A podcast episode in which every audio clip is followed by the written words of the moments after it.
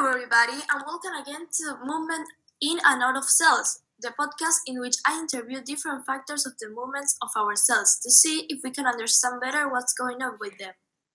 Today, I'm very excited to introduce a very good friend of mine, Osmosis. Hello, thank you for having me. No, thank you for coming. We are very happy to have you here. I am very happy to be here. Please let's stop doubting and start asking questions.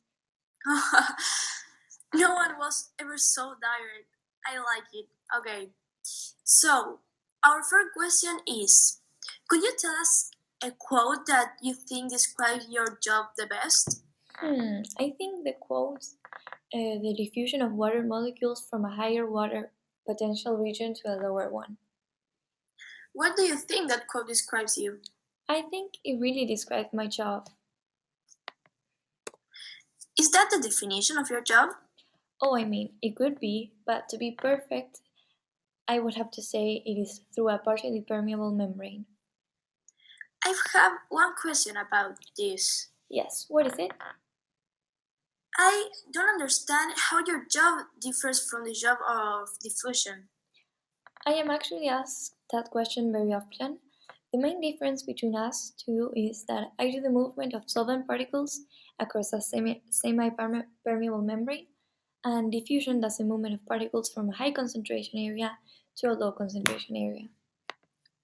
So, the main difference is the semi permeable membrane. By the way, what is, uh, by the way, what is a semi permeable membrane?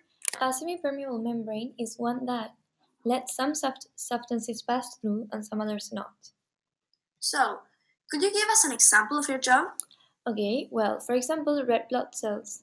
If they lose water, they shrink, but I make sure they stay hydrated. That's good. But uh, could you try and give us a real life example so that our audience can understand better? Okay, the audience and me.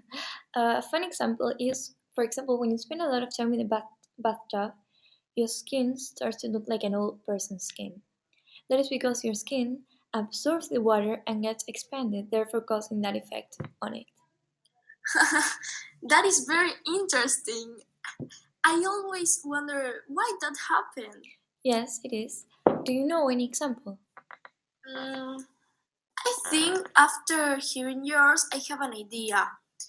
When you put a resin in a glass vial uh, with water, after a while the resin gets puffed because it absorbs the water. You're right. It is a very similar example, example in which osmosis is also present.